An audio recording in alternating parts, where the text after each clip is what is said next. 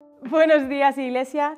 Vamos a arrancar y meternos en la palabra de Dios esta mañana. Y quiero hablar en esta mañana acerca de cómo tenemos una relación con el Señor, por qué tenemos una relación con el Señor, cómo pasamos nuestro tiempo cuando tenemos nuestro devocional, lo que llamamos devocional, cómo lo hacemos, por qué lo hacemos y cómo nos acercamos a Dios.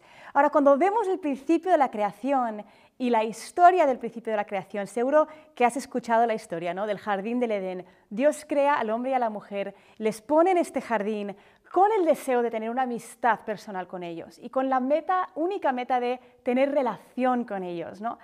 Y, les pone en este jardín y les deja comer de cualquier árbol menos del árbol del bien y del mal. Ahora, durante años yo me preguntaba, ¿por qué este árbol se llama árbol del bien y del mal? ¿Por qué no se llama solamente árbol del mal? ¿no? Causó tanto mal, el hombre comió de él y de repente entró el pecado en el mundo. Eh, ¿Por qué no lo llamó simplemente árbol del, del, mal? ¿no? Mal árbol. ¿no?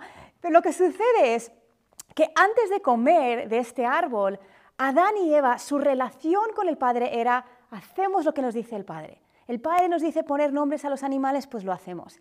El Padre nos dice que, podemos hacer esto, pues hacemos esto. Nos dice que sojuzguemos la tierra, que nos multiplicamos, pues hacemos esto. ¿no? Y, no, pensaban, ¿qué será mejor? ¿Haré esto o hago esto mejor? ¿Esto será buena decisión? ¿Esto será buena decisión?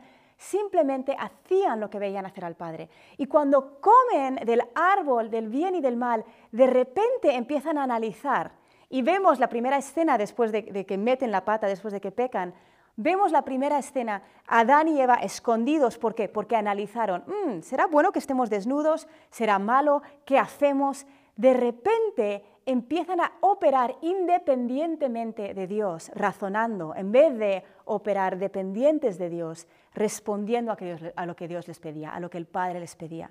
Por eso cuando Jesús muere y cuando viene a salvarnos, no viene solamente para salvarnos del infierno, aunque gloria a Dios por eso, sino que nos restaura a la intimidad con el Padre.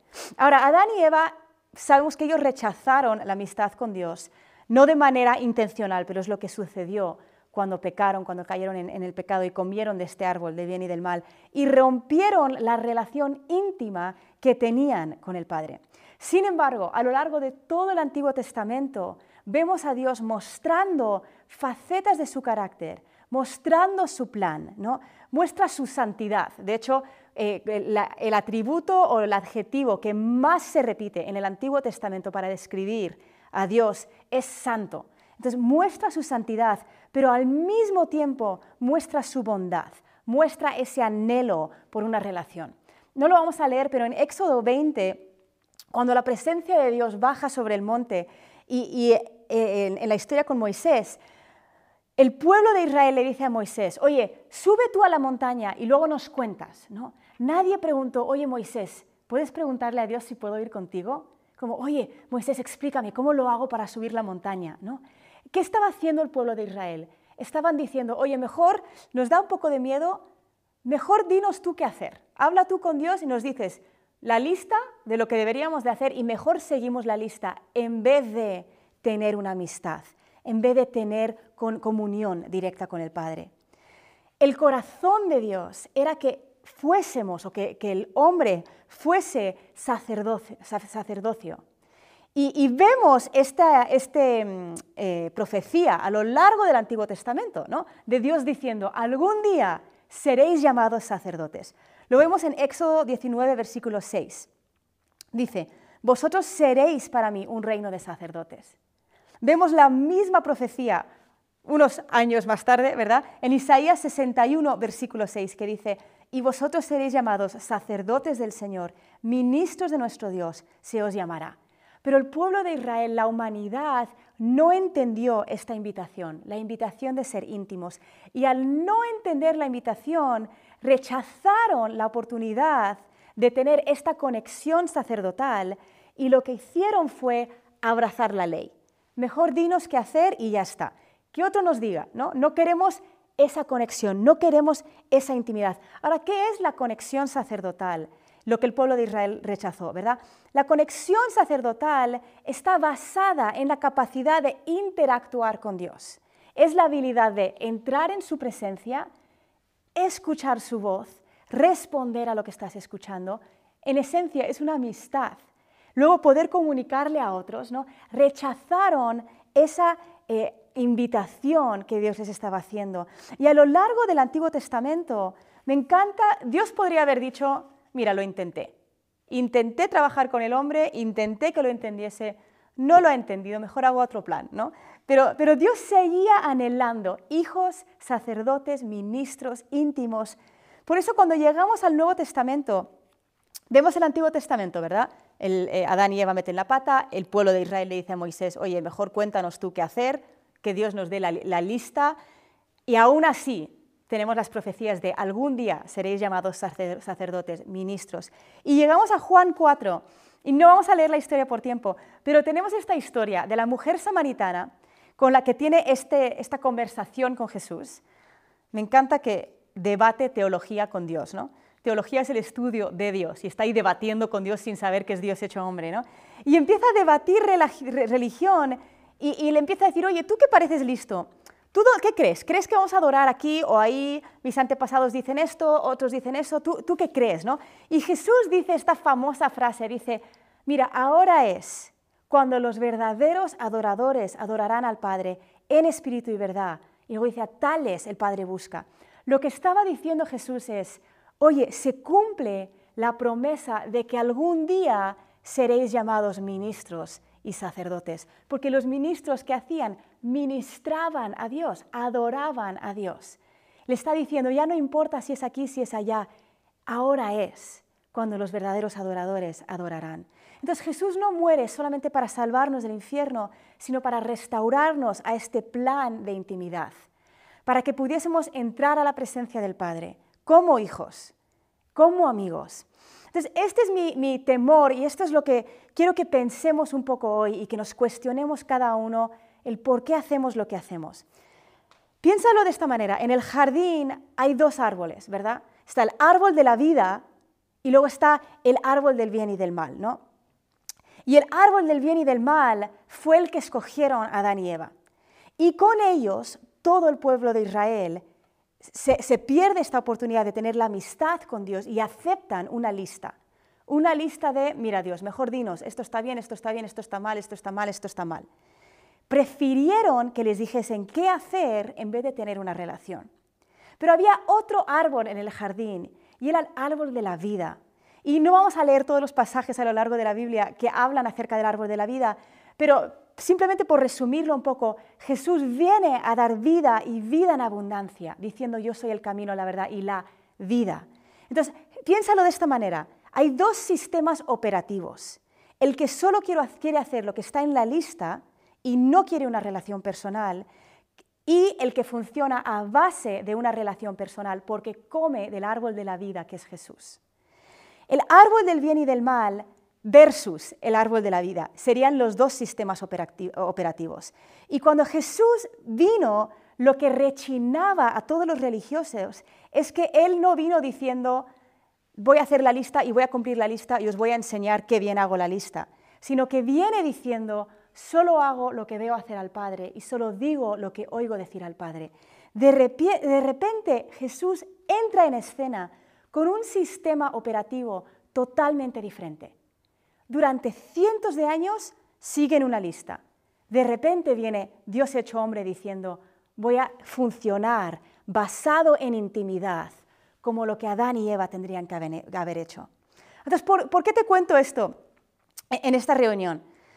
Porque a veces parece que como cristianos hemos tomado los valores de seguir a Cristo y hemos construido otro árbol del bien y del mal. Esto está mal, no ver pornografía, no cometer adulterio, no hacer esto, ir a la iglesia los domingos, tener mi devocional. Y hemos, seguimos operando con un sistema de operativo basado en una lista, simplemente hemos cambiado de lista. Y Jesús murió no para que tuviésemos otra lista, sino para que siguiésemos una relación, para que siguiésemos una relación personal. Eh, este año yo estaba haciendo el discipulado con alguien, el curso de discipulado de amistad, que es un curso muy bueno, con bases bíblicas increíbles, ¿no? Pero eh, llegué al, capítulo que habla acerca de evangelismo y habla de por qué deberíamos hacer evangelismo, ¿no? Y tiene versículos bíblicos muy buenos, bases muy buenas, ¿no? No te avergüences del Evangelio, ¿Cómo oirán si nadie les predica? Todas estas verdades que necesitamos ser conscientes de ellas. Pero me quedé pensando, qué fácil sería para mí poner, añadir esto a mi lista. No, no solamente no peco, no hago esto, hago lo otro, hago lo otro, oro, leo la Biblia, hago evangelismo. Y lo añado a mi lista en vez de decir, ok Señor, es verdad, el Evangelio es el poder. ¿Cómo oirán si nadie les predica? Padre, ¿qué quieres tú que haga? ¿Verdad? Es tan fácil leer nuestra Biblia por las mañanas y simplemente añadir a la lista, en vez de conectar nuestro corazón con el corazón del Padre y decir, vale Padre, estoy viendo esto en tu palabra. ¿Qué quieres tú? Yo quiero ser como Jesús, que dice, solo hago lo que veo hacer al Padre y, solo digo lo que oigo decir al Padre. Y quiero lanzarnos esta invitación de desaprender nuestra independencia que heredamos de nuestros antepasados, Adán y Eva, en el jardín, y comer de este árbol de Jesús, el árbol de la vida que nos da una relación con el Padre. Ahora, ¿significa que ahora puedes pecar? Sí, porque dices, bueno, no quiero seguir una lista, entonces como no voy a seguir una lista, pues hago lo que me da la, gana. No, no significa eso, significa que no lo ves como una lista, sino que lo ves como una relación. Esto es un ejemplo muy tonto, ¿no? Pero yo me acuerdo hace años, cuando yo vivía en Estados Unidos, eh, hay una tienda que se llama Victoria's Secret, que creo que en España no existe, con la excepción del aeropuerto de Barcelona y no sé si en algún otro terminal de aeropuerto. La cuestión es que en Victoria's Secret, además de lencería, Venden perfumes, venden algunos colgantes, eh, venden cremas. Y alguien me había regalado un perfume de Victoria's Secret que a mí me gustaba. Y se me acabó. Entonces yo pensé, bueno, voy a ir a la tienda de Victoria's Secret a comprarme más de este perfume porque además es súper barato y tal. Entonces yo iba entrando en la tienda y la publicidad de la tienda me pegó, porque básicamente es una tienda de lencería. Y pensé, ¿cuál es la diferencia entre esta publicidad y pornografía. ¿no? Y yo quiero ser parte de una empresa que básicamente su publicidad es porno. Creo que no, no. Entonces decidí no comprar el perfume. Ahora pasaron unos meses y, me empecé a convencer. Empecé a pensar, ¿qué más da? Ni que la empresa se fuese a hundir porque una persona no compra el perfume.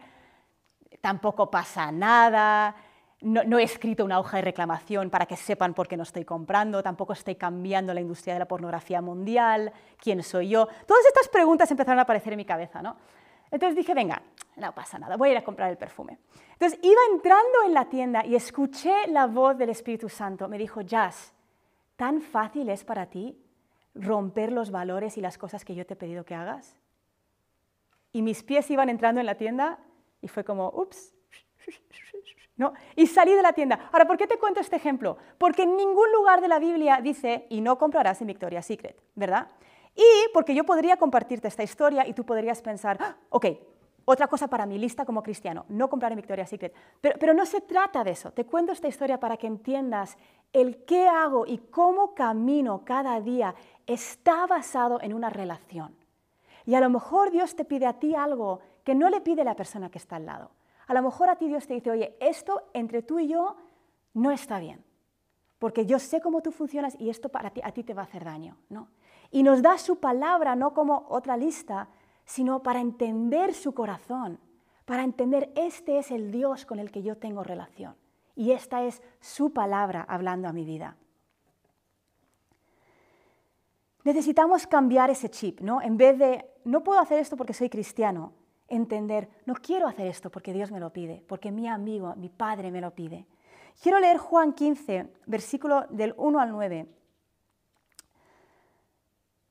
Dice, yo soy la vid verdadera y mi padre es el viñador. Todo sarmiento que en mí no da fruto lo quita, y todo el que da fruto lo poda para que dé más fruto. Vosotros ya estáis limpios por, por la palabra que os he hablado. Permaneced en mí y yo en vosotros, como el sarmiento no puede dar fruto por sí mismo si no permanece en la vid. Así tampoco vosotros si no permanecéis en mí. Yo soy la vid, vosotros los sarmientos, el que permanece en mí y yo en él, ese da mucho fruto, porque separados de mí nada podéis hacer. Si alguno no permanece en mí, es echado fuera como un sarmiento y se seca, y los recogen, los echan al fuego y se queman. Si permanecéis en mí y mis palabras permanecen en vosotros, pedid lo que queráis y os será hecho. En esto es glorificado mi Padre, en que deis mucho fruto, y así probéis que sois mis discípulos. Como el Padre me ha amado, así también yo os he amado. Permaneced en mi amor. Durante tantos años yo leía este pasaje y, me resaltaba porque me relacionaba con Dios como un padre al que tenía un poco de temor. ¿no? Entonces, como veía a través de ese filtro, leía este pasaje con ese filtro y leía, si no doy fruto, me va a echar fuera. Tengo que dar fruto, tengo que dar fruto. Y pensaba, tengo que dar fruto. Pero sabes que el verbo que más se repite en este pasaje no es da fruto, no, no es una advertencia, es una orden que dice permanece en mí, permanece en mí permanece en mí, permanece en mí. ¿Quieres que tu vida dé fruto? Permanece en mí. Hay otra versión, otra traducción de la Biblia que dice, en vez de permanece en mi, en mi amor, dice, haz tu hogar en mi amor. Haz tu hogar en mi amor. Eso es para lo que Jesús murió. Para que tú y yo pudiésemos decir, ahora es cuando los verdaderos adoradores, ahora somos ministros, ahora somos sacerdotes. Y puedo entrar a la presencia y, es, y permanecer en la presencia y hacer mi hogar en la presencia. El árbol bueno da frutos buenos. El árbol malo da frutos malos. Ese es el, resumen de este pasaje de Juan 15. Y creo que a veces hemos complicado el cristianismo en nuestras mentes pensando en tengo que hacer, tengo que hacer, tengo que hacer, cuando realmente se trata de hacer mi hogar y dejar que Él desborde a través de nosotros. Entonces, ¿cómo hacemos esto? aquí está el peligro. Si yo te digo, yo habito de esta manera, yo hago mi hogar en su amor de esta manera, podrías caer en, ah, vale, vale, añado eso a la lista. Y no se trata de listas. Entonces, unos pequeños consejos que no son para tu lista, simplemente son consejos. Y yo sé que algunos de estos ya los he dado en amistad, pero mi consejo principal es, prepárate para el silencio incómodo y que no te incomode. ¿no? Estar con el Señor, estar en su presencia, ese silencio que, que todos experimentamos la primera vez que conoces a alguien. ¿no? Conoces a alguien, te presentas, ellos se presentan, les preguntas a qué se dedican, ellos te preguntan a qué se dedican, y de repente no sabes de qué más hablar, ¿no? Y tenemos ese silencio incómodo. Pasa lo mismo con el Señor. Pero al igual que con una persona, cuanto más conoces a una persona, menos silencio incómodo hay, ¿verdad? De repente pasan dos cosas. Uno, tienes más cosas de las que hablar, y la otra es que el silencio no es incómodo, simplemente es silencio, ¿no? Yo no me siento incómoda cuando estoy con Chisco y nadie está hablando. ¿Por qué? Pues simplemente estamos juntos, ¿no? Estamos permaneciendo en el mismo lugar. Entonces tú puedes hacer lo mismo con el Señor, acostumbrarte a estar con el Señor. Nunca olvidaré esa historia que escuché de, Madre Teresa de Calcuta.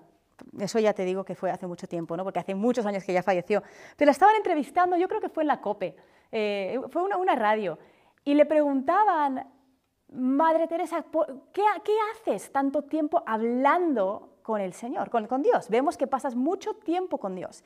Y estaba traducido y toda la, entrevista, pero ella dijo algo, dijo, no, no hablo, porque le preguntaron, ¿de qué hablas tanto tiempo? Dijo, no, no hablo, simplemente estoy, simplemente estoy con Él. Y tenemos esa invitación y esa posibilidad de simplemente estar con Él. El otro consejo que te quiero dar es, hazle muchas preguntas a Dios. Pregúntale cosas, desde, Señor, ¿qué se me está olvidando en el supermercado? a, Padre, ¿qué quieres tú que lea hoy en tu palabra? Este es lo que dice mi plan, ¿no? Mi plan a lo mejor dice, hoy te toca Romanos 5.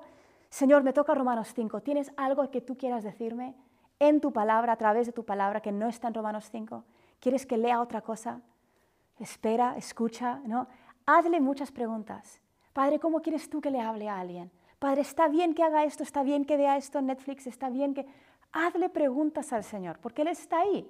Eso es el árbol de la vida que está basada en relación. La otra cosa es sintoniza su voz. A veces nos acostumbramos a escuchar la voz de Dios de la misma manera, ¿no? Siempre me habla así, genial, pero hay veces que te va a hablar de una manera diferente.